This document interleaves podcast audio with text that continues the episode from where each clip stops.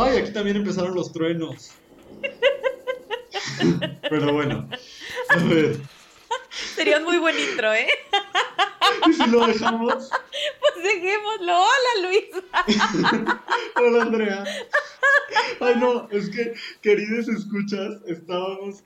O sea, yo iba a hacer ya el tradicional Hola, Andrea, pero en eso sonaron los truenos y, como que dije, ya nos vinieron a cagar el, el evento, ¿no? Y, y pues sí, sí sentí feo. Pero no, aquí andamos y pues si ustedes escuchan la lluvia eh, aquí de fondo, pues no había como mucho que hacer. Pero bueno, pues hoy, hoy, hoy les dimos la bienvenida de una manera diferente. Pero hola a todas, a todos y a todos quienes escuchan una semana más cosas que dijimos hoy en nuestro episodio número 20, Andrea. 20 episodios, lo cual quiere decir que tenemos más de 20 semanas encerrados. Qué emoción. Y esto ha sido una de las cosas que me ha hecho no volverme loco, así que está muy maravilloso. Muchas gracias también para quienes nos están ayudando a no volvernos locos, porque la, semana pasada, por ejemplo, un montón de gente escuchó el episodio, entonces, pues muchas gracias por eso, bienvenidos a todos los que se están uniendo apenas a este bonito club. Y pues nada, Andrea, ¿cómo estás? Bien, Luis, estoy muy entusiasmada. de asustada por los truenos. Fíjate tú eso, apenas se empezaba a acercar mi momento para hablar y empezó a caer la lluvia. Este, creo que es Diosita queriendo festejar con nosotros estos 20 episodios. Yo sé que a lo mejor 20 es como un milestone muy, muy corto, pero... Humilde, dices tú. Humilde. pero yo estoy muy contenta de tener ya 20 episodios, de seguir compartiendo, de no volvernos locos en este encierro y de poder seguir creando cosas y que la gente nos siga escuchando. Para mí es un misterio de verdad cómo la gente nos sigue escuchando semana con semana y lo agradezco profundamente porque yo me divierto muchísimo haciendo este podcast y este y bueno, es un desahogo y espero que lo que lo disfruten tanto como nosotros, ¿no? Y pues vamos. Ay, así es. Es, es, es muy emocionante, sobre todo cuando ustedes tienen como la, amabilidad y la, gentileza de, de, escribirnos y de decirnos que están disfrutando el episodio, que llegaron hasta el final o así. La verdad es que es algo que, se siente muy bonito. Entonces, sí, es muy emocionante, muy emocionante. Es emocionante. Y bueno, pues hoy, justo porque llegamos a los 20, es que vamos a hablar de lo que se siente cuando uno va llegando a sus 20, ¿no? Que es esta sensación de empezar a sentirnos adultes, ¿no? De estar llegando a la adultez y de decir, hay un montón de cosas que no entiendo y que nosotros todavía, muchas, seguimos sin entender. Entonces, este, pues de eso vamos a hablar el día de hoy justo porque estamos celebrando nuestro episodio 20. Gracias a todas las personas que nos dieron ideas de cómo celebrar. Algunas de ellas estuvieron muy chidas y las vamos a implementar en milestones futuros ya que Andrea y yo dejemos de enloquecer con un montón de cosas, vamos a hacer todo lo que nos dijeron. Eh, y, va a estar muy No todo, porque también así nos pidieron una que otra cosa extraña que uno dice, este sí, mira, ¿no? Ajá, o sea, no podemos hacer un giveaway porque ¿qué les regalo? O sea, yo no gano ni un peso de esto, amigos. y además ubiquen que nuestro day job es ser maestros, entonces tampoco es como que... Exacto. como que nademos Tengo aquí un marcatextos les podría yo eh, rifar el marcatexto si quieren. Fuera de eso, no hay mucho para hacer mucho por ustedes. Pero bueno, muchas, muchas gracias por unirse una semana más a cosas que dijimos hoy. Y bueno, para los que son nuevos, les comento, siempre iniciamos con esta bonita sección que es la queja de la semana, en el que decimos, ay, estoy enojado, enojado por esto. Y pues hoy vamos a decirles de qué estamos enojados, eh, a, ver, a ver qué tal están nuestros niveles de intensidad, pero pues uno siempre disfruta sacar esta cosa que vive eh, dentro de, nosotros, ¿no? Entonces, a ver, es que yo tenía dos quejas y, como que no sabía bien cuál tomar. Entonces, nada más voy a decir una cosa y luego voy a mi queja real. Mi mini queja es que la gente que, se queja de que el rap nuevo de Megan Thee Stallion y Cardi B es demasiado sucio, son unos hipócritas porque el rap siempre ha sido sucio y nada más les molesta cuando lo hacen las mujeres. Eso me molesta mucho. ¿Cuándo no? Pero bueno, igual siento que eh, no tengo como mucho más que aportar a eso, solamente me enojo. A lo que sí puedo, lo que sí les puedo decir es que bueno, eh, mi queja es específicamente hacia sus reacciones, y sí, te hablo a ti, persona que me estás escuchando y que seguramente reaccionaste así, ante el, pues no, no, ni siquiera puedo decir supuesto, porque pues ellos lo confirmaron, entonces pues bueno, les voy a creer, ante el romance de Belinda y Cristian Nodal. A ver, para quien no sepa esto, porque también hay gente que, que no tiene mi, mi nivel de, de señora chismosa, eh, Belinda, pues es una cantante muy popular aquí en México, no es mexicana, es española, ¿verdad? Pero ella, pues ya, ya tiene mucho tiempo viviendo acá en México. Y tiene, tenía 30 años, pero ahora resulta que tiene 27. Ah, cabrón. Ok. Ah, caray. Sí, ahora dijo que no, que siempre, tiene, que siempre que tiene 27, que no era cierto que tenía 30. Ay, qué bueno que Que yo tengo más le lleva 25. seis años. qué gusto. Y entonces yo tengo 23. Ay, qué maravilla. Bueno, resulta ser que esta mujercita, Belinda, pues ahí anda, ¿no? Ahí anda siendo muy feliz. eh, en La Voz México, de coach. Es pésima coach, por cierto, Andrea. Da los peores consejos del mundo. O sea, de que para todos dice, me identifico contigo y qué bonito, y ya. No dice nada más, te lo juro. La peor coach que ha habido en La Voz. Ay, mi Beli. Pero bueno, otro de los coaches es Cristian Nodal. Cristian Nodal es un jovencito de 21 años que canta música regional mexicana. Su estilo, que él bautiza como mariacheño, porque es norteño con mariachi. Y él te habla así como, como es norteño y entonces te habla como, te dice mucho la palabra perrón o machín. Machín dice mucho.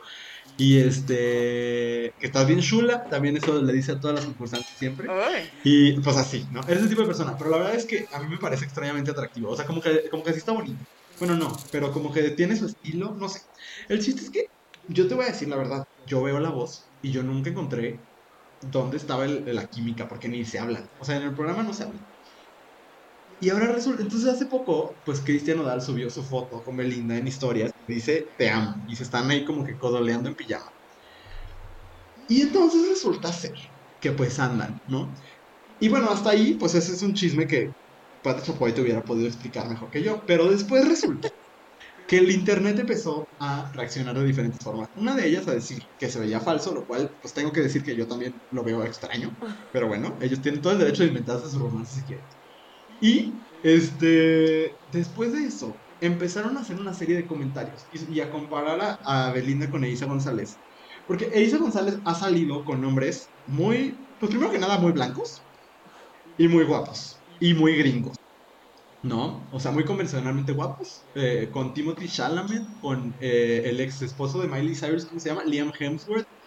Y con no sé cuáles otras celebridades de Hollywood. Porque Elisa González, pues allá vive y allá trabaja. Y este, y Belinda, pues anduvo mucho tiempo con Giovanni Dos Santos, un futbolista mexicano. Ay. Anduvo con Chris Angel. Eso sí se me hace como muy raro. Pero anduvo con Chris Angel. Anduvo con Lupillo Rivera. la temporada pasada. Sí, sí, claro. Él se tatuó su cara, Andrea. Se tatuó su cara. Oh, su Y madre. luego cortaron. Y pues ahora anda con este chico Cristian Nodal. Varios de ellos pues son morenos. Y entonces el internet decidió que era momento de sacar el racismo. Y comparar los, el sexismo y todo junto, ¿no? Y comparar cómo eh, pues los novios o las... Ni siquiera sé si los novios. La gente con la que se le ha visto a Elisa González y las parejas de Belinda. Y decir que Elisa González tenía más éxito porque andaba con hombres más guapos y ciertamente, hay que decirlo, más blancos.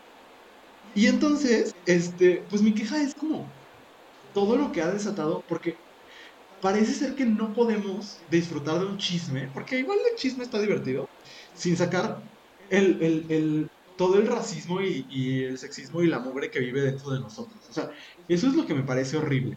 Que una cosa, o sea, que pudimos todos colectivamente haber disfrutado de este bonito chisme porque fue inesperado. O sea, yo iba saliendo de una junta y vi el, el- el- la foto y dije, ay Dios, este chisme está bueno. Y ya, o sea, yo todos los días me he estado, he estado entrando al Instagram de Belinda y de Cristian Nodal porque se comentan cosas forzadísimas. Así de que, te amo, bebecita, te amo, osita o pandita, o quién sabe cómo se dicen, porque se dicen como animales.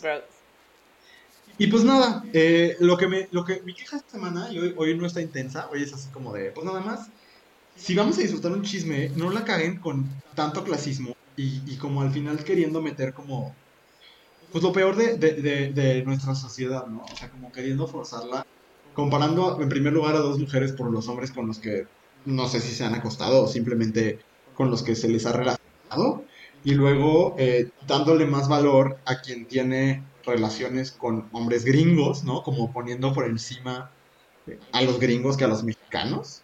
Y pasándola, o sea, como acabándola de chingar, como poniendo a Belinda como una bruja, porque aparte le mandaban mensajes a Nodal de que, ay, pues lo bueno es que vas a escribir canciones bien padres cuando te, te deseche o cosas así horribles. Y este, y luego también como poniendo a una persona morena como alguien menos atractivo por ser moreno. Todo eso me parece horrible y me parece que, que no podemos disfrutar de algo que podría ser como muy cagado y que podríamos divertirnos mucho por, pues por, por estar opinando sobre cosas, o sea, por estar metiendo siempre pues todos los, los peores vicios de, de, nuestra sociedad y, y sí, como que me irrita mucho que ese sea el discurso todavía y que, y que para divertirnos y para hacer, entre comillas, humor, tengamos que siempre sacar el machismo, el racismo, el clasismo. O sea, y poner por encima a una mujer sobre otra y por encima a los hombres blancos sobre los hombres morenos, etc. Y ya, esa es mi queja. O sea, me parece que sacó. No, no, no me estoy quejando de ellos. O sea, ellos pues que hagan con su relación lo que quieran y pues yo disfrutaré del chisme. Sino me estoy quejando de todo, de todo lo que desató como muy irresponsablemente de ciertos, de nuevo abro comillas, humoristas mexicanos. Ay, sí, sí lo vi. Justo yo pensé quejarme de exactamente lo mismo, porque me parece muy nefasto en muchísimos sentidos, no solamente en el rollo racial, porque de verdad qué complejo de inferioridad tenemos los mexicanos en ese rollo y creemos que solo porque están güeritos están guapos. Seamos bien honestos, o sea, yo sé que yo creo que eh, te he escuchado decir que es atractivo, pero Timothée Chalamet no, es, no está guapo. Está blanco. está guapísimo, a mí sí me encanta. No, está horrendo. es blanco y tiene la cara medio rara y por eso todo el mundo cree que está medio bien acomodado, pero no es cierto. o sea, la neta es como... Y bueno, si a ustedes se les hace guapo, pues chingón, pero pues que se les haga guapo porque está guapo, no solamente porque los han condicionado a creer que solo porque está güerillo, este, está guapo y ya. ¿no? Y aparte la pobre de Isa, ¿qué tenía que ver en eso? O sea, de repente le llueve en todo Twitter esta comparación y ella ni sus luces, o sea, la neta, relájense un chingo, dejen a la gente, dejen a mi pobre Belinda ser. Porque aparte es una persona muy hermosa. Entonces es como déjenla ser. Y si ella quiere tener su romance forzado o no forzado, pues whatever. O sea, who cares. Pero sí. Claro, y si eso implica que nos va a dar así un ángel 2.0, adelante, que lo traiga. pues sí, claro, o sea, mientras nos siga, mientras siga siendo maravillosa que esté con quien quiere estar, Y de verdad, qué vergüenza que sigamos siendo la gente que le pone valor a las mujeres por quién es su pareja. Qué hueva, neta. Sí, horrible, horrible, horrible. De verdad que sí. Pero bueno, eh, mi queja la voy a hacer muy breve y voy a tratar de no sacar todo mi odio en este momento porque pues tampoco me quiero poner tan intensa.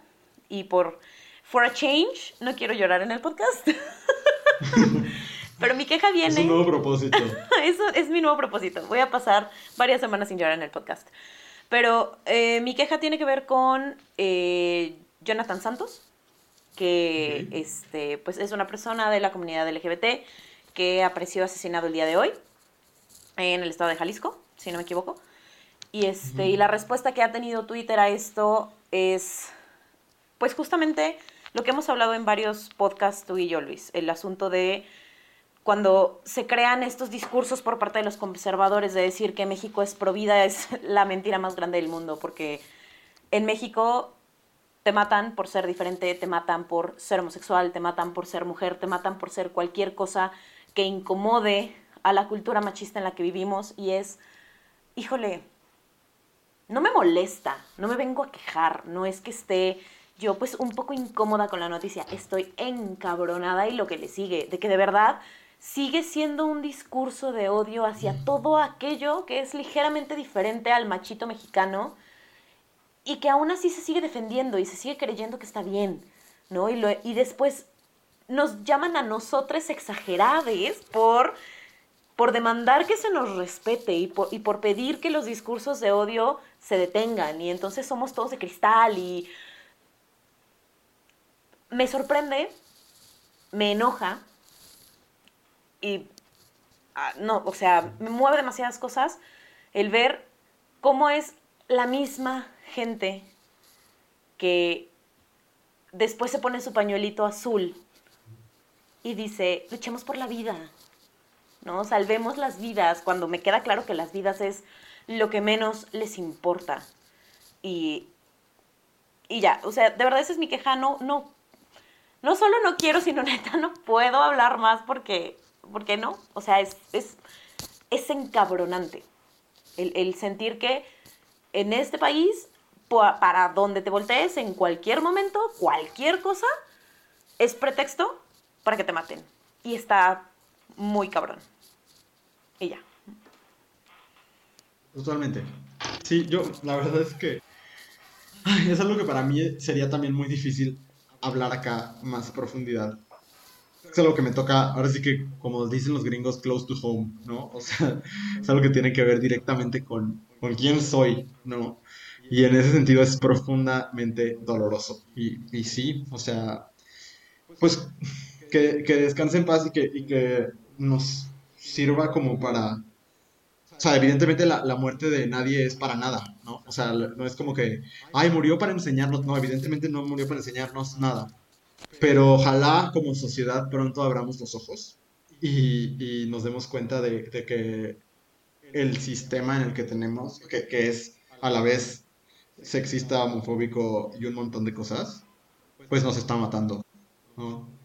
Y ya, también, no, no quiero decir mucho más.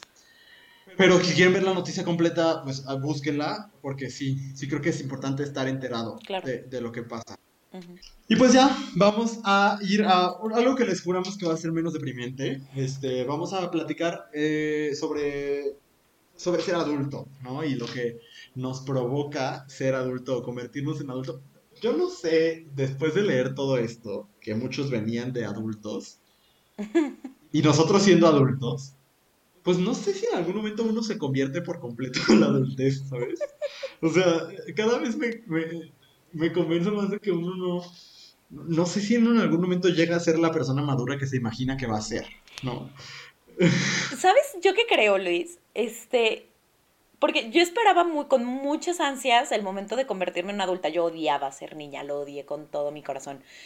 Y entonces a mí me urgía ser un adulto. Y para mí yo creo que el punto en el que dije, oh, ahí, en ese momento me convertí en un adulto, fue cuando me di cuenta que todos los adultos a mi alrededor, todos fingían y nadie sabe qué está haciendo. Creo que Totalmente. ese es el momento, cuando te cae el 20 de que neta nadie sabe qué está haciendo. Y dices, oh, no manches, ¿y ahora qué hago? O sea, ¿dónde está la parte aspiracional? Porque tú dices, ok, a lo mejor todo esto me espanta, pero llegará el punto en el que lo entienda, ¿no? Y cuando te das cuenta que no, yo creo que ese es el momento donde te conviertes en un adulto. Y dices, oh, no manches, demonios. Eso, eso está muy chido, porque sí, creo que es algo que a mí también me ha pasado. Eh, incluso nos pasa a nosotros como, como nosotros somos docentes y como creo que tú ves a tus maestros y dices, ese güey tiene la vida resuelta. Y cuando lo ves, es, cuando lo vives, es como de puta, ¿no? o sea, pero no tengo nada cerca a la vida resuelta, ¿no? Nada. Y entonces, eh, eh, eso, eso está bien interesante. Creo que eso, como de llegamos y tenemos las mismas dudas que teníamos o más, porque nos vamos dando cuenta que surgen un montón de otras necesidades. Y entonces es como de, verga, ¿y ahora qué hago? entonces, pues bueno, vamos a empezar con, con, la primera. ¿Quieres decirla, Andrea? Ay, sí, es que esto me dio mucha risa, porque estuvimos... Entonces ya como de, le preguntamos a 100 mexicanos. sí, y es la respuesta más popular. Por esta respuesta estuvimos a punto de nombrar este episodio, qué es el SAT y cómo enfrentarlo, pero no lo hicimos porque nosotros tampoco entendemos qué es el SAT. Porque la no les podríamos explicar absolutamente nada. Nada. O sea, yo tengo casi 10 años declarando impuestos y no tengo ni la más mínima idea de quién es el SAT y por qué le tengo que dar dinero. Pero de todas las cosas que nos dijeron, este fue el que más se repitió. Nos lo enviaron 17 veces en diferentes formas, ¿no? Eh, algunos diciendo, sigo pinches intentando tratando, tratarle de entender al SAT. Tengo 25 años y aún no sé cómo funciona. Güey, yo tengo 27, tampoco sé cómo funciona. Alguien puso y me dio mucha ternura el SAT, no sé qué sea, pero me asusta demasiado. Entonces, que estuvo bien chistoso porque gente, de repente sí ya logro monitorear a ciertos perfiles que participan mucho. Y, y muchos como de 15, 16 años justo iban poniendo eso, como de, no tengo idea de qué sea el SAT. Pero me da miedo. Sí, y lo entiendo, suena aterrador, porque solo sabes que es como este ente extraño que llega y te quita tu dinero, pero no sabes cómo, ni por qué, ni cómo se calcula. Este, alguien aquí puso que mi empresa, ah, porque la pregunta fue qué es lo que más te asusta de convertirte en un adulto. Y este, y alguien puso que mi empresa me retenga más impuestos de los que debería. Y es como, ¿y yo cómo sé cuántos impuestos me tiene que retener? ¿Y cómo se calcula? Justo en donde trabajamos esta semana nos mandaron un, un correo de, miren, se va a cambiar dependiendo de la catorcena. Y entonces, y yo abrí el documento y fue como, ¡ah! de verdad no entiendo cómo funciona. Entonces, esa fue nuestra respuesta más popular. Les entiendo. A mí no me aterra porque la verdad es que ignoro la existencia del SAT porque yo no declaro mis impuestos, los declara la empresa donde trabajo. Entonces, prefiero no saber. Ahí sí prefiero vivir en la ignorancia que asustarme con esta cosa terrible. Sí, sí, totalmente. Yo la verdad tampoco, tampoco entiendo como en lo más mínimo cómo funciona. Y ¿sabes qué es lo peor? Que yo sí he tenido que declarar una vez mis impuestos, pero en Estados Unidos.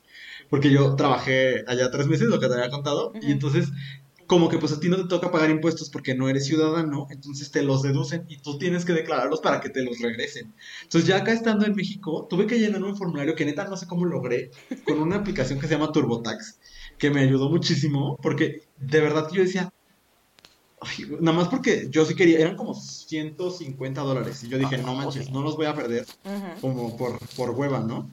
Pero, pero no sé, no lo entendían, o sea, creo que es algo en general esa cosa de los impuestos es algo que no entendemos. Y fíjate que, aparte, yo estoy súper a favor de los impuestos, creo que el Estado tiene que estar bien nutrido, tiene que recaudar y demás. La cosa es que no sé cómo funciona, o sea, es, es, es algo que yo también, afortunadamente la empresa donde trabajo, igual lo mismo, pues, o sea, ahí no tengo yo que declararlos, eh, pero por otro lado es como, ¿eh? es como de, sé que me lo quitan, sé que va al SAT y luego no sé qué hace el SAT con ellos, pero tampoco estoy seguro de querer saber muy raro. Exacto. Si algún contador nos está escuchando y, nos, y quiere hacer un pequeño segmento en este podcast para explicarnos a todos qué es el SAT, es más que bienvenido, porque no, no nos caería mal. Información es poder, Luis. Información es poder siempre. Ay, sí, pero por, un, por otro lado creo que me daría un poco de flojera. Pero, pero sí, sí hay que hacerlo. sí, porque aparte es mucha gente a la que no sabe. Me preocupa que tantas personas no sepamos a dónde se va nuestro dinero, porque además no son tres pesos, ¿eh? No, no, es un montón. Pero a ver, alguien más nos dijo, y este punto, a ver, ahorita les digo qué pienso, pero ah, que tiene que ver como con las responsabilidades, ¿no? La gente decía que llega un punto en donde la responsabilidad opaque el placer de la vida.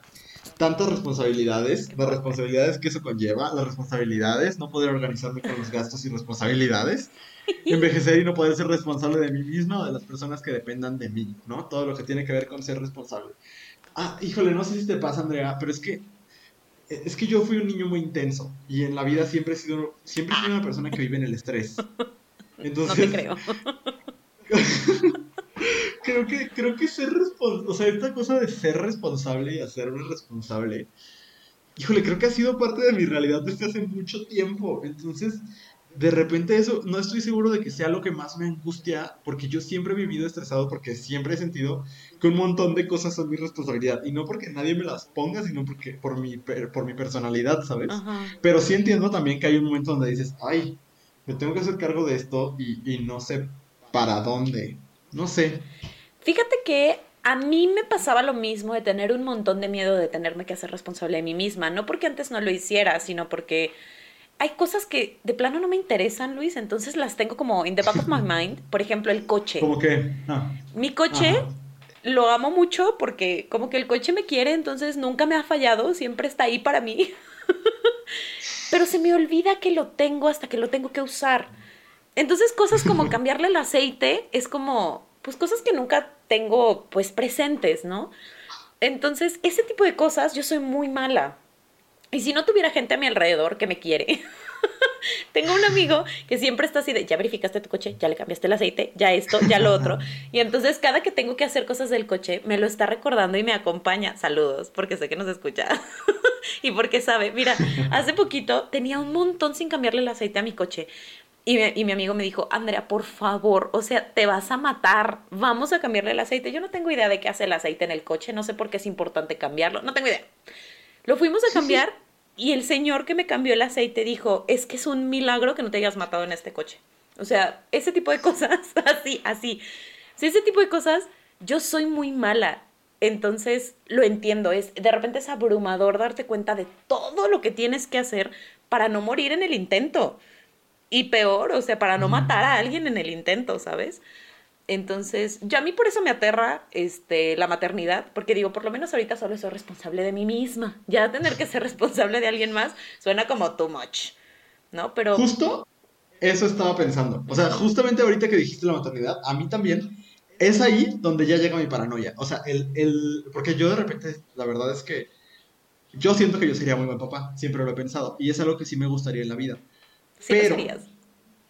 ¿Mandé? Sí lo serías, serías muy buen papá. sí, es que siento que sería como, como cariños, pero a la vez como duro, como exigente, y entonces eso me gusta. Pero, a ver, siempre he sentido que sería bueno, pero por otro lado digo, hay, hay días donde yo no me aguanto ni a mí mismo. Y el tener hijos es una responsabilidad de te chingas y lo aguantas, ¿sabes? Y entonces es como de, güey, o sea, yo no, no hay absolutamente una persona en este momento en mi vida que yo no pueda decir, ahorita no me hables, please, ¿no? O sea, como que todo el mundo, como todos, pues, la gente que me rodea son adultos, pues les puedes decir, ¿no? Como de, oye, hoy estoy bien estresado, ahorita no tengo ganas de hablar, ¿no? Hay unos que se lo toman más personal que otros y demás. Pero a fin de cuentas sabes que no le vas a hacer un daño permanente con eso. Pero a un niño o a un adolescente de 12 años, pon tú, si le dices, hoy no quiero saber de ti, va a ser como de, eres mi papá y te chingas, ¿sabes? Entonces, en ese punto la responsabilidad sí me preocupa. Claro, aparte a un niño de 3 años no le puedes decir, hoy no quiero saber de ti, porque pues no, o sea, tiene que comer. Ah, no, por supuesto. Ajá, a eso es a lo que me refiero. Sí, o sea, que no tienes esa opción. No está esa opción, sí, lo entiendo perfecto. Yo por eso estoy en un punto de mi vida donde, en el que espero estar toda mi vida, o la mayoría de mi vida, donde a todo el mundo que esté a mi alrededor le puedo decir, ahorita no, ahorita no. Espacio, por favor. Eh, pero bueno. Yo más bien creo que me estoy preparando, porque yo, yo, yo sí he soñado tal vez con, con tener hijos alguna vez en mi vida. Ajá. Pero eh, definitivamente ahorita, y afortunadamente, yo cuando tenga hijos van a ser los más planeados del pinche universo, porque pues no hay de otra, ¿verdad? Básicamente. Entonces, casi que va a tener, voy a tener que pelearme con todas las autoridades del mundo.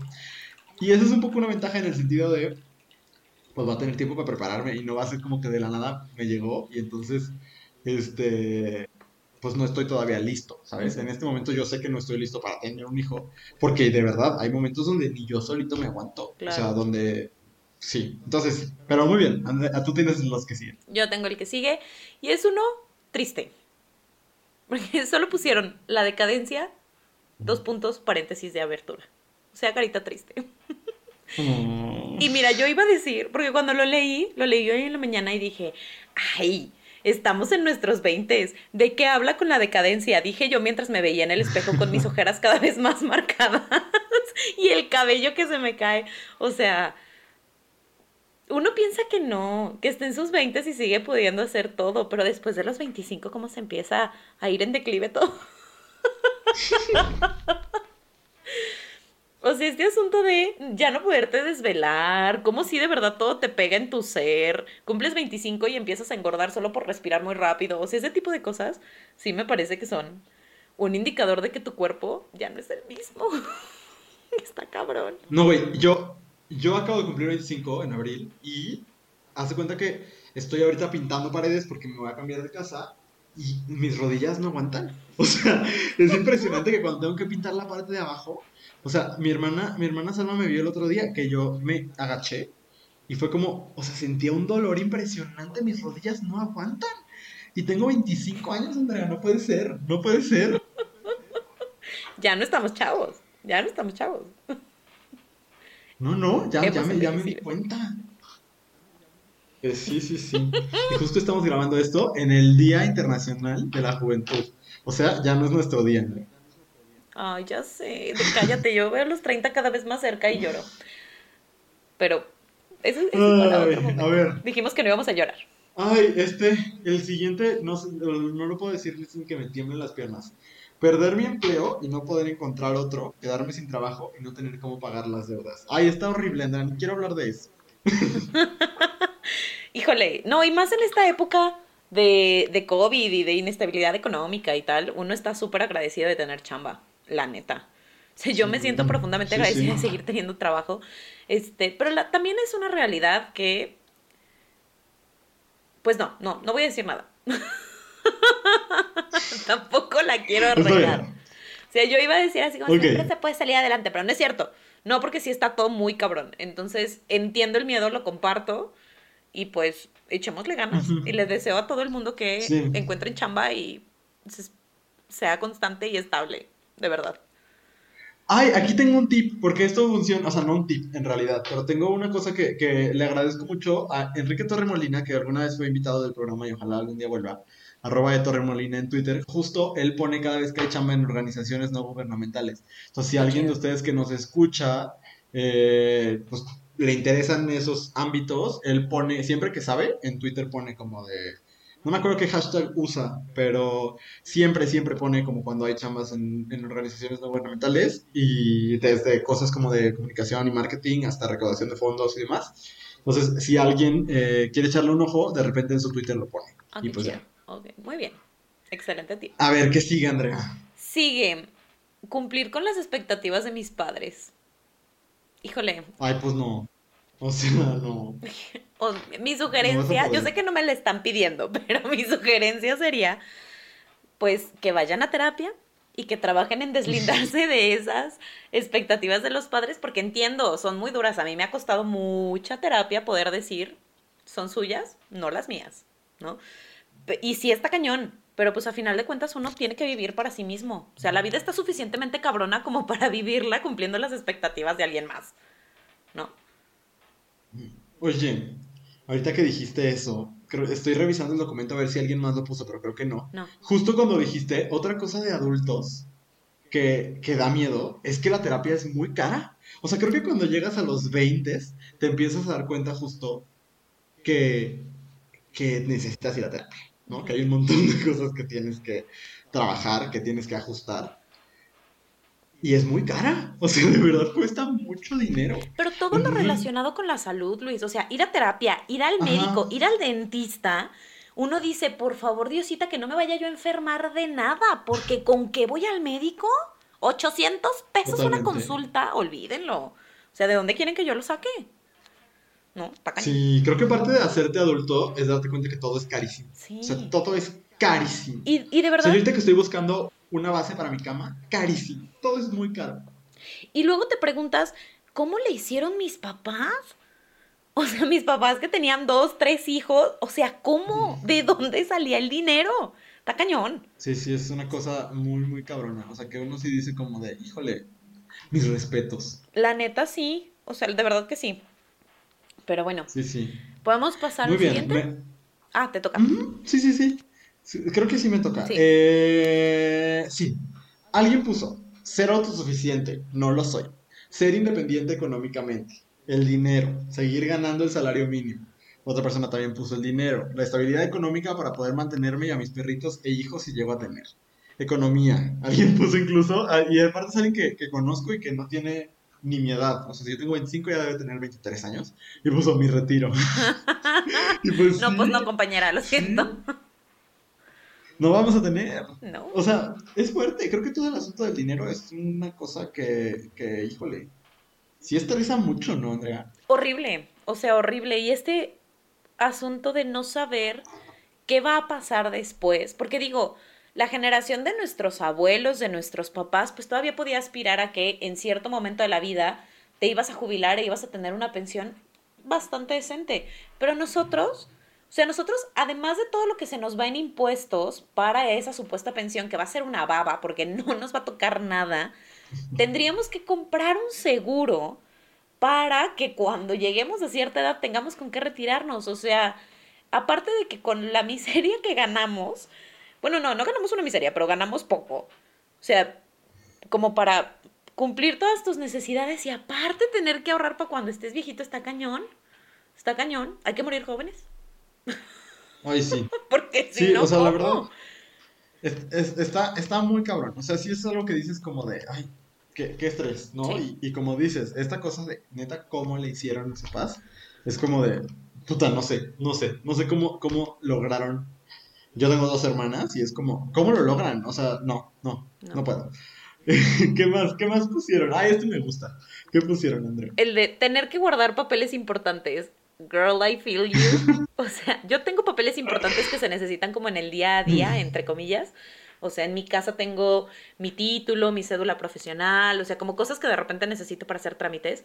Pero, por ejemplo, mi pasaporte y mi visa los tiene mi mamá. o sea, yo para qué los quiero, que los guarde mi mamá. Porque a mí me aterra perderlo. O sea, muchísimo. Claro. No, sí, fíjate que yo también, eh, mi mamá guarda en su cajón la mayoría de mis documentos importantes porque yo sé que los va a perder. O sea, de verdad que sí, porque yo nunca sé dónde pongo las cosas. Es que qué fuerte, ¿cuándo, dejas de, de como, pues pedirle esas cosas a tu mamá, ¿sabes? Mira. O sea, quienes tenemos el privilegio de tenerla. Sí, claro, claro. Yo no dejé, o sea, no empecé a guardar mis documentos hasta que me dieron mi título de la universidad. Porque como me lo dieron en un folder gigantesco, que es inconfundible y que además tiene mi nombre, dije, this is it. Entonces ahí tengo todos mis documentos y pues no hay pierde. Pero justo hoy en la mañana estaba buscando, no me acuerdo qué estaba buscando y no lo encontraba y no manches, se me fue el alma a los pies, busqué en todos lados y no lo encontraba y fue horrible. Yo dije, ya valió, perdí mi título, ya nunca más voy a volver a encontrar trabajo, o sea, no, horrible. Entiendo este terror. Porque además son documentos que o son dificilísimos de reponer o no los puedes reponer. Entonces, sí, lo entiendo, yo sufro contigo. Sí, sí, yo también, totalmente. A ver, ¿qué más nos dijeron? Nos dijeron... Ay, ya me perdí. Ah, acá. Solo leí las primeras cuatro palabras y dije, ay, pues a lo mejor a ti te gusta, ¿no? Porque leí encadenarme a mí misma, pero luego ya vi, encadenarme a mí misma a la idea de, que de qué es ser un adulto. Eh, alguien más pone una persona impositiva que trate de vivir su vida a través de la de los demás. Alguien pone la gente, no las responsabilidades. Eso es increíble y retador. Enfrentarme a ignorantes prejuiciosos que creen ser adultos con base en la violencia. Eh, Ay, ay, qué fuerte. O sea, no sé, Andrea. O sea, la idea que tenemos de, ser adultos, pues sí, sí es, o sea, eh, como, pues es que tiene que ver con las expectativas también, y las que nos hemos creado nosotros, pero a partir de lo que nos han comunicado desde nuestras familias hasta nuestros maestros, nuestros amigos, nuestros, todo, ¿no? O sea, claro. es eso. Es que creo que justo es eso, como ¿En qué adulto me voy a convertir a partir de los adultos que conozco? ¿No? Creo que, o me gustaría pensar que todos conocemos a ese adulto que dices, no manches, cuando yo sea un adulto quiero ser como esta persona. O ese adulto que tú dices, híjole, cuando yo sea un adulto, no quiero ser como esta persona. Ni de pedo. Exacto. Y entonces creo que es justo esto, como el, a lo mejor un día despertar y darnos cuenta que no, que no hemos sido como fieles a nosotros mismos y nos hemos convertido en otra cosa simplemente porque es lo que toca por ser adulto. ¿No? O sea, hay ciertas cosas como no escuchar cierta música o no hacer ciertas cosas o no salir a ciertos lugares o no usar cierta ropa porque ya eres un adulto. Y es como, o sea, sí soy un adulto, pero pues no voy, me voy a vestir de traje sastre todos los días porque, porque soy Andrea y no me voy a vestir de traje sastre. O sea, no. No, güey, y luego creo que también hay esta cosa de que los adultos no expresan sus emociones. Ay, también. Y entonces, que tienes que mantenerte como en tu centro, lo que sea que eso signifique, ¿no? Como de siempre estable, siempre, o sea, no llorar, no reírte, ¿no? O sea, como que siempre así cuadrado. Y, y esa idea de ser adulto, pues sí está cabrón. Y sí es algo con lo que pues uno tiene que pelear, ¿no? A fin de cuentas. Y qué desgastante. Y es como lo que tú dices. O sea, al final te das cuenta que todo el mundo que está actuando así no es porque haya, entre comillas, madurado, sino porque está fingiendo, pues lo que, lo que le, le toca en la, en la sociedad. Y eso pasa cuando conoces a gente que es como un adulto muy funcional y, entre comillas, muy ejemplar. Y luego ves que en su casa es un desmadre, ¿no? Porque en realidad es eso, más bien aprendemos a actuar. Entonces, mejor seamos quienes somos nosotros independientemente de la edad que tengamos. De verdad, creo que todos seríamos más felices, la neta. Ya, si te quieres encadenar a ti misma por gusto, pues ahí sí, sí. Dale, dale, bienvenido. Bienvenida a la experimentación. Este, no poder aportarle algo positivo a mi entorno, dice otra persona, y eso me parece, pues bonito, pero también volvemos como a este asunto de, pues las expectativas, ¿no? O sea, Qué bueno que quieras ser una buena persona y aportar a, quienes te rodean y tal, pero pues tampoco es, o sea, tampoco es manda. ¿no? Lo único que se te pide es que no seas mierda con la gente, ya si aportas algo, pues ya es un plus. ya vamos de gane. Sí, total, total. Creo yo, ¿verdad? A lo mejor sí, alguien. Sí, yo también creo. O sea que no, no hay que poner esa presión como tan alta sobre nosotros de ya ser el, el, salvador del mundo porque cumplimos cierta edad. Hay que intentarlo, sin duda, si, si nos sentimos como pues, invitados a eso, pero no salvar el mundo, pues, pero transformar nuestro entorno, hacer ser una mejor persona, pero no, no, pues no pasa nada si, si no eres, este, pues ni siquiera iba a decir la Madre Teresa, pero la Madre Teresa era malvada, entonces, pues, no sé, no sé. O sea, no pasa nada. Sean la mejor persona que puedan ser. La mejor versión de ustedes mismos. Uy, ay, qué padre. esta, esta que voy a decir sí es un pedo. O sea, esa sí es una cosa sistémica que enfrentar está cañón. Que es, requieres cierta cantidad de años de experiencia laboral para cierto puesto. Y lo peor es que no creas que es un puesto directivo, ¿no? Eso se entiende. Pero, o sea, ustedes métanse a sus bancos de trabajo en línea, sobre todo los que nos escuchan que son más chicos. Y, y, lo que verán es que la mayoría de los puestos piden una experiencia, aunque sea como en el nivel más bajo del organigrama. ¿Y cómo adquieres la experiencia si para todos te piden experiencia? Yo entiendo eso, o sea, sí está complicado. Yo tengo el privilegio de haber tenido trabajo desde antes de salir de la universidad, pero, es, pero también entiendo que es eso, que es un privilegio y que soy la excepción. O sea, pero que, que está cabrón. O sea, sí está cabrón. No, y que además, ese, porque pienso, o sea, yo también tuve trabajo antes de salir de la universidad y yo he tenido mucha suerte y he tenido mucho privilegio de tener trabajos pues chidos, pero también tengo amigos que han tenido que talachearle un montón y que esos trabajos antes de salir de la universidad que te permiten tener la experiencia no pagan nada o pagan una baba. Y entonces es matarte en una chamba que no te, o sea, que no te retribuye nada y, y, pareciera que está justificado porque no tienes experiencia, pero pues chamba es chamba, ¿no? Entonces, este asunto de pagar con experiencia también es una práctica bien complicada y, y, y que hace que como estudiante o como joven aceptes trabajar con un sueldo mínimo o sin sueldo, lo cual es terrible porque el desgaste es el mismo, te paguen o no te paguen. ¿no? Entonces, eso me parece que sí es una práctica súper problemática, súper capitalista también, pero...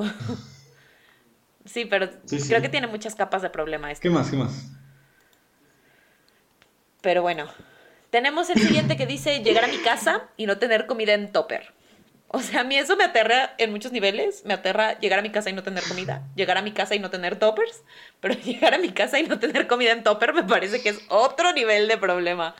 Este, Sí, pues no sé qué más comentar al respecto. Pues sí, sobre todo cuando no hay tiempo de cocinar todos los días, pues es, es entendible.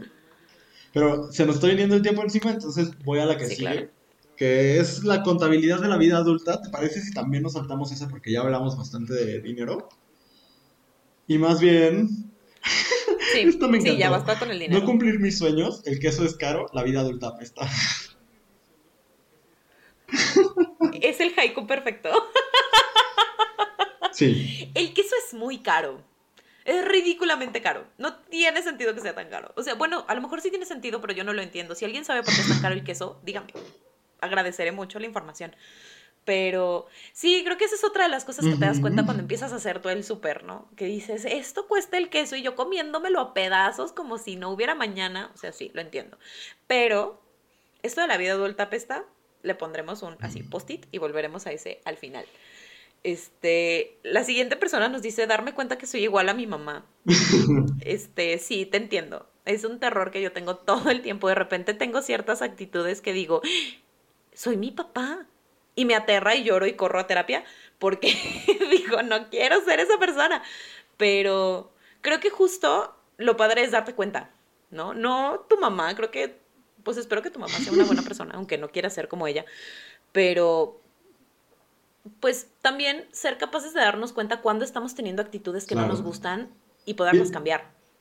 Eso como en el nivel más profundo, pero también, también me parece que hay algo bien chistoso de ese momento. O sea, por un momento hay, cosas que sí dices como de, ah, qué cabrón, pero también de repente es como de, te das cuenta que algo de lo que te has quejado toda tu vida, tú lo haces. Y es como, verga. O sea, como que por un lado dices, ay, bueno, ya que O sea, pues ya, tengo que aceptarlo. A, mí me pasa y a mis hermanas y a mí nos pasa. ¿Cómo qué? ¿No? Como que a lo mejor cosas que hacen, que hacen mis papás. y que siempre hemos dicho, neta no entiendo por qué lo hace, y de repente nos damos cuenta que nosotros también lo hacemos, y que es como... Eh, Andrea me está poniendo cara de que no entiende qué estoy diciendo, pero como ciertas conductas, yo creo que hasta, hasta en palabras, o sea, o en formas de hablar, que de repente dices, ay, ¿por qué me hablas así? Mi papá, por ejemplo, tiene la, la costumbre, yo me acuerdo que me enojaba muchísimo, muchísimo, muchísimo de niño, que a mí me despertaba de putazo. O sea, no, no literal, no me golpeaba, sino de que cuando me despertaba para ir a la escuela, era así de, de a veces me cantaba, como me gritaba, o como porque mi papá, es, no, no, de nuevo, no gritos enojados, sino como, pues como bromeando, porque mi papá es muy bromista. Y me he dado cuenta, luego de repente me dicen como, debe despertar a tu hermana. Y subo y es como de, él sí despierta, te vamos a comer, pero la muevo así súper fuerte. Y me doy cuenta que estoy haciendo exactamente lo mismo que me irritaba tanto en mi infancia de mi, de mi papá, ¿sabes? Entonces, creo que en general, como estos pequeños usos y costumbres que, que tienen tus papás y que no te das cuenta que ya eres adulto y estás replicándolos, a veces son terribles, pero a veces también me parece que pueden ser como chistosas coincidencias que te hacen decir, ah, ok, por esto lo hacía, ¿no? Ah, bueno, sí. Sí, totalmente. También lo entiendo. También me pasa. De repente, el otro día se me antojó comer pollo con, con arroz blanco y mole y a la hora que me estaba haciendo mi taquito con mi pollito y mi arroz blanco y mole dije, ya soy mi mamá. ¿No? Porque son esas cosas que yo veía que se las comía mi mamá y decía, ay mamá, o sea, qué de señora está tu comida y de repente yo pidiéndolo por Uber Eats porque Sí, eso, eso pasa. ¿Sabes qué también pasa? Eh, que a mí me ha irritado mucho toda la vida. Que cuando yo me siento mal, eh, yo no puedo tomar medicamentos por, por, unas, por condiciones médicas, casi no tomo ningún medicamento. Y entonces mi mamá toda, toda mi infancia y adolescencia me decía, bañate. O sea, su respuesta para todo era bañate. Y yo me frustraba muy cabrón, muy, muy cabrón, porque para todo era como de, no, me siento mal, bañate. Pero, y, y, que entiendo aparte que era su forma de, pues, te puedo dar otra respuesta, güey. O sea, sí, claro, distráete para que te relajes. Y, y ahora, todo el tiempo, mis hermanas lo hacen muy cañón. Y entonces es como de, no se convierte, no se convierte cuando... Sí, sí, sí. A ver, eh, tenemos el vivir solo. Mm, pero, a ver, es que no sé, porque se puede remontar a un montón de cosas, ¿sabes? O sea, puede ser al asunto de la economía, ¿no? Y de lo caro que es pagar un departamento, pagar una casa, etcétera, que es lo que ya platicamos, o al asunto de no de querer estar acompañado, un poco... Me identifico. ¿Dónde? Me identifico yo. O sea, con eso sí me identifico. Yo no hubiera podido vivir sola, me aterra. Yo viví yo solito un, tiempo y fui el más feliz de la vida. yo no sé si podría. No es algo que me emocione. No, uy, a mí me encanta. Sea, el tiempo que cuando, cuando he vivido solo es como de... Wow. o sea, me gusta mucho vivir acompañado también. Pero sí, a mí sí, la soledad ¿Sabes qué? Es que yo creo que, que tengo la suerte de vivir con alguien que me da mucho mi espacio y entonces cuando quiero soledad, tengo soledad, pero siempre consciente que en el momento, en el instante en el que me canse de la soledad, puedo correr y no estar sola. Creo que es eso. creo que Ese, ese es el equilibrio que me gusta. Ay, Andrea, el que sigue, lo entiendo al 100. O sea, yo la verdad es que todavía no lo hago. O sea, siempre voy acompañado por alguien. Ay, sí, yo también lo entiendo, porque nos dice esta persona ir al banco y al doctor sola. Sí, lo entiendo. O sea, yo sí. sí, hay un momento donde no te queda de otra, pero si yo puedo tener compañía para cualquier trámite o cita de médica, prefiero tenerlo. Es que, ¿sabes que son lugares súper hostiles. O sea, tanto los bancos como los hospitales estar en una sala de espera o en un lobby de un banco o en una fila de esas que aparte hay bancos que tienen el cliente mega premium, luego el premium, luego así y al final tú la... Y luego los que tenemos cuenta de nómina. Ajá, sí, así, o sea, como tú de que el ciudadano no de segunda, como de quinta. Este... Entonces, pues sí, son lugares muy hostiles a los que siempre es mejor ir acompañado. Yo ahí sí entiendo a nuestra, nuestra amigue. Sí, totalmente, la entiendo. O sea, yo solamente hice presión para empezar a ir al médico sola porque, mi, eh, porque era para ir al ginecólogo y ah, porque mi mamá a fuerza quería entrar conmigo a la cita y entonces cuando te preguntan cosas y tu mamá viéndote así como de, a ver, ¿qué vas a contestar? Es como súper incómodo. Entonces ese fue mi único momento de decir, necesito mi espacio, porque aparte en ese momento pues yo estaba chica, eh, vivía con mis papás y pues obviamente estaba ese de, ¿y qué vas a decir? Y es como, ¿qué te importa? Déjame contestar lo que yo tenga que decirle al médico. Pero fuera de eso, ahora que ya soy más grande, soy un adulto, puedo decir que prefiero ir acompañada. Claro. Por lo menos en la sala de espera, diría yo. Este, sí, mínimo. Luego alguien dice, ah, bueno, ya lo platicamos, que dicen que parece imposible el hacerme de una casa, ¿no? Sí, está cabrón. O sea, es una cosa como muy, muy fuerte. Lo siguiente, no poder solucionar mis problemas correctamente, cagarla bien feo y no saber qué hacer frente a las situaciones difíciles. O, alguien más dice, equivocarme, tener que estar siempre bien, saliendo adelante y siendo exitoso. Ay, en la vida, no se puede. No, todos le estamos cagando todo el tiempo, nadie tiene la respuesta. todos, todos la cagamos. Sí. O sea. Y mira, si, si ser adulto significara no cagarla, el mundo sería muy diferente a como es ahorita. Sí, no manches. O sea, creo que quizás aquí el asunto, porque me ha pasado, lo he platicado con gente, que dicen, es que de verdad parece que todo mundo tiene todo solucionado y no se equivoca nunca. Y digo, mira, existe gente como yo, que preferimos ponernos careta de, todo está chido, todo chill, todo ganando como siempre, todo al 100, no pasa nada, cuando por dentro mueres. Claro. Mueres lentamente porque sabes que le estás cagando y sabes que no sabes qué hacer. Pero por lo menos a mí me pasa que cuando estoy en un entorno donde nadie sabe qué hacer, yo sí me pongo mi careta de, no se preocupen chavos, esto va a salir y lo vamos a sacar entre todos, ¿no? Entonces, pues sepan que a final de cuentas, pues es, un personaje. Todos nos estamos muriendo de miedo por dentro, ¿no? Que, que algunos nos pongamos este personaje de, está chingón y lo vamos a sacar, pues es otra cosa, pero todos estamos muriendo por dentro, entonces eh, si ven a alguien súper seguro de sí mismo y cree que nunca se equivoca, les está mintiendo y probablemente se esté mintiendo a sí mismo, entonces chill out. Muy bien, ¿qué sigue? El siguiente punto ponen el trabajo. Ay, yo aquí quisiera decir algo. El trabajo es muy padre. Pues es que depende en qué trabajes, Luis. O sea, nosotros tenemos privilegio de trabajar en algo que nos gusta. Bueno, eso sí. Sí, tienes razón. O sea, yo no me imagino de verdad tener que trabajar en una oficina de 9 a 2 y de 4 a 7 y los sábados de 9 a 2. O sea, no podría. ¿Haciendo qué? ¿Sabes? O sea, subiendo copy para empresas no es para mí. No es lo mío, o sea, no. Y este, y yo trabajo en algo que disfruto muchísimo, que es una chinga, sí, sí es una chinga, que tienes que, e, esta rutina de tenerte que levantar súper temprano y trabajar todos los días de tu vida, pues también está cañón, pero pues nosotros que tenemos el gusto de poder trabajar en algo que realmente disfrutamos, está padrísimo. Sí, es eso. Sí, es como el privilegio de tener algo que, te gusta y que te hace sentido, ¿no? Muy bien. Exacto. y, esto me gustó mucho porque no sé, no sé qué edad tenga la persona que lo puso. Porque alguien puso madurar. Suena tonto, pero la verdad es que sería muy triste dejar los juegos para trabajar. Eh, no los dejes. No, es lo que te iba a decir. Se puede jugar en todos los espacios. O sea, está bien, está chido jugar, ¿no? O sea, yo la verdad es que siempre he sido una persona aburrida. O sea, no, no me aburro yo, pero yo no soy una persona que juegue en muchos sentidos. O sea, a mí me compraban juguetes y jugaba con la caja. O sea, yo tengo como una forma muy rara de entender la diversión, ¿sabes? Pero, pero entiendo que hay gente a la que eso le da mucho sentido el jugar y por eso juegan después videojuegos y demás. Yo no lo entiendo, pero creo que chido y quisiera poder hacerlo. O sea, quisiera entenderlo más. Claro, y ojalá, o sea, creo que también es como organizar la vida, ¿no? Porque pues yo tengo un trabajo de tiempo completo, pero también me organizo para hacer un montón de cosas más que a lo mejor si a mí me gustara jugar, pues jugaría.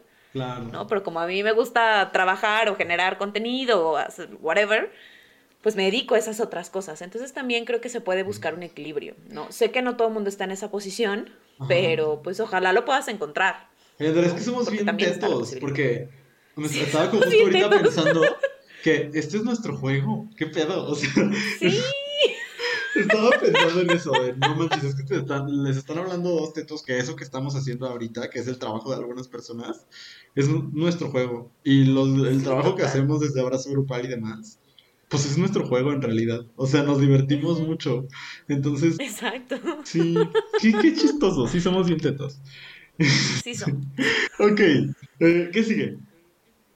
eh, los pedos con bancos y esas cosas. O sea, a mí los bancos me aterran. Oye, a mí también. Y cuando me marcan, ay no, qué horror. Lo odio. Odio tener que hacer trámites en el banco, odio tener que recibir cartas de los bancos, odio contestarle al banco, odio tener que darme de alta en la banca en línea. Todo lo odio. Si yo pudiera manejar todo en efectivo, yo sería la más feliz del mundo. Porque sí, lo entiendo. I feel you. Lo comparto. El siguiente está bien triste. A ver. Ay, sí, sí, sí está triste. Alguien puso no saber vivir. Eh, nuevo, miedo desbloqueado, qué pena. o sea, que un día despiertas y digas como, ok, ¿qué hago? no, sí está, sí está heavy. No, está cabrón, está cabrón. O sea, y hasta cierto punto le entiendo. Ay. Porque es que llega un creo que llega un punto donde ya no hay como paso lógico siguiente. ¿No? O sea, por ejemplo, porque pues estás en la escuela y para muchos el, paso siguiente a la prepa es ir a la universidad y después de la universidad es conseguir una chamba. ¿Y luego qué? O sea, ¿qué más aspiras en la vida, no? Más allá de trabajar y conseguir dinero y poder comprar una casa, o sea, lo entiendo, a mí me ha pasado. O sea, me ha pasado el decir, ¿y ahora qué? O sea, ya hice todo eso, ¿qué sigue? No voy a ser mamá porque esté aburrida y no sabe para qué hacer con mi vida. o sea, ¿sabes? Entonces, lo puedo entender. No sé en qué contexto lo haya dicho, pero a lo mejor me proyecté. Pero está bien. a eso venimos, a proyectarnos en los comentarios de nuestros escuchas. El siguiente, ok, dice que mis padres compran la promesa de sacarme de la casa a los 18 por ser lesbi, carita triste. Güey, si te lo cumplen, mi casa es tu casa. O sea, mis puertas están abiertas y la verdad es que hay muchas personas y muchas organizaciones que te pueden hacer el paro. O sea, espero de verdad que no lo hagan, espero que, reaccionen, ¿no? Que se informen, que, que abran sus mentes y sus corazones y no lo hagan. Pero si lo llegan a hacer, igual nos puedes mandar un mensajito y te podemos dirigir con diferentes organizaciones que te pueden orientar. Y la verdad es que yo le quiero abrir mi casa a todo el mundo siempre, pero... y sé que no puedo porque tampoco cabemos todos, pero de verdad sí te podemos orientar. Si realmente te preocupa, escríbenos y este y vemos cómo te orientamos. Totalmente. Eh, y sí. Muy bien. Y, la, abrazos. última, sí, abrazos y, y, todo nuestro apoyo y sí, ya, abrazo grupal en Instagram, nos faltó decir eso. Ajá. Abrazo, grupal en Instagram, ahí, ahí te podemos eh, ya, últimamente hemos estado haciendo esto, como comentando, contestando cosas de la manera que podemos ayudar, ¿no? También tomando en cuenta que somos personas, o sea, somos comunicólogos. Entonces, literalmente ese título no nos sirve para muchas cosas, pero... Pero conectamos, pero conectamos, exacto. Y tampoco somos irresponsables de, de, ser nosotros quienes queremos solucionar todo, sino más bien vamos llevando A, con las personas. Entonces, sí, escríbanos y con toda la confianza. Eh, alguien nos pone que ser artista pero no sé cuál es el miedo. O sea, supongo que el miedo es todos los supongo anteriores. Que el dinero. Ajá, todo lo anterior. Pero está bien, nosotros apoyamos tu trabajo. A mí me encanta gastar el dinero en apoyar a los artistas locales, entonces tú date. Pásame tu cuenta de Instagram. Ay, yo la tengo. la cuenta de esta chava yo la tengo y hace collages bien bonitos. Te, lo, te la, te la voy a pasar. Muy bien.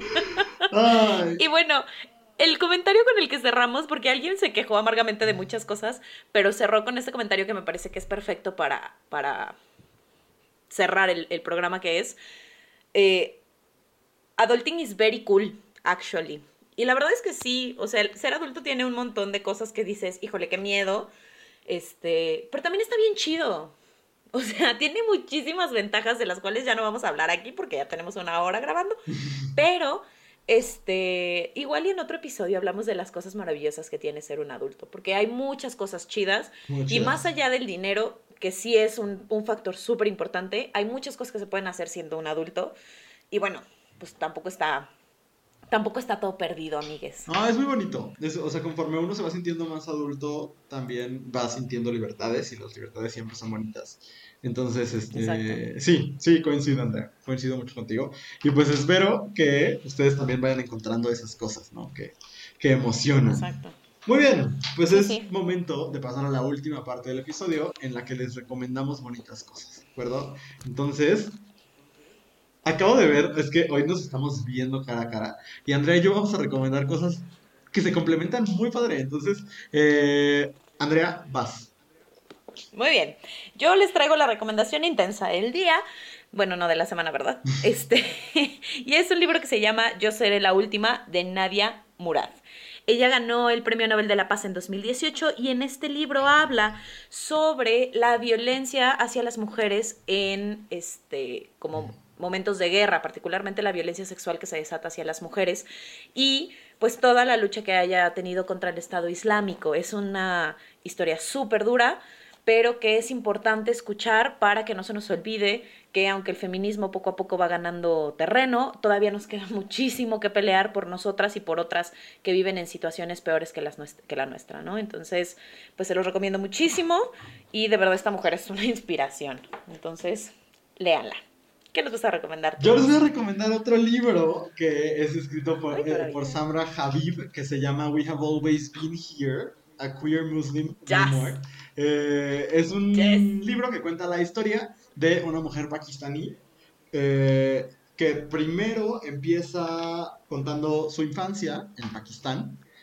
Bajo el, régimen musulmán y justo este conflicto que hay dentro de los musulmanes, o sea, dentro de su religión. y después cuenta su historia como mujer que emigra a Canadá con una visa humanitaria y pues un segundo rechazo que vive al descubrirse una mujer lesbiana. Y este, bueno, no, primero habla de, un matrimonio arreglado, habla de un montón de cosas muy fuertes y, termina contando justo su experiencia como una mujer lesbiana, eh, que aparte es eh, migrante y que aparte es musulmana y, que tiene como muchas características particulares. Eh, es un libro muy bonito, yo lo recomendaría para adolescentes, lo recomiendo para todos, pero creo que a, a, los adolescentes les va a hacer mucho sentido por el nivel que tiene y por lo entendible que es, porque habla como muy, muy neta, pues, ¿no? Habla las cosas como muy claramente. El libro es precioso, se los recomiendo muchísimo. Van a llorar, pero también tiene momentos como, como que reafirman muchísimas cosas, que exploran la fe, incluso la moda, el arte, la sexualidad, lo queer, más allá de, simplemente la, la, atracción, sino como la identidad en general. Entonces, eso se los recomiendo mucho. We Have Always Been Here de Samra Habib. Y ya, llegamos al final del episodio. Muy bien, fue muy emocionante. Espero que les haya gustado, tanto como a mí, lo disfruté muchísimo. Estos últimos episodios los siento tan divertidos. Sí, yo también. Siento que, estamos como en un, canal bastante disfrutable. Entonces, ya saben, cualquier cosa, recibimos sus mensajes en arroba abrazo grupal en Instagram. Y pues esténse muy al pendiente porque estaremos compartiéndoles muchas cosas muy bonitas. Entonces, muchas gracias por acompañarnos en el episodio 20. Gracias, Andrea. Gracias, Luis, y gracias a todos ustedes. Nos escuchamos la próxima semana. Adiós. Adiós.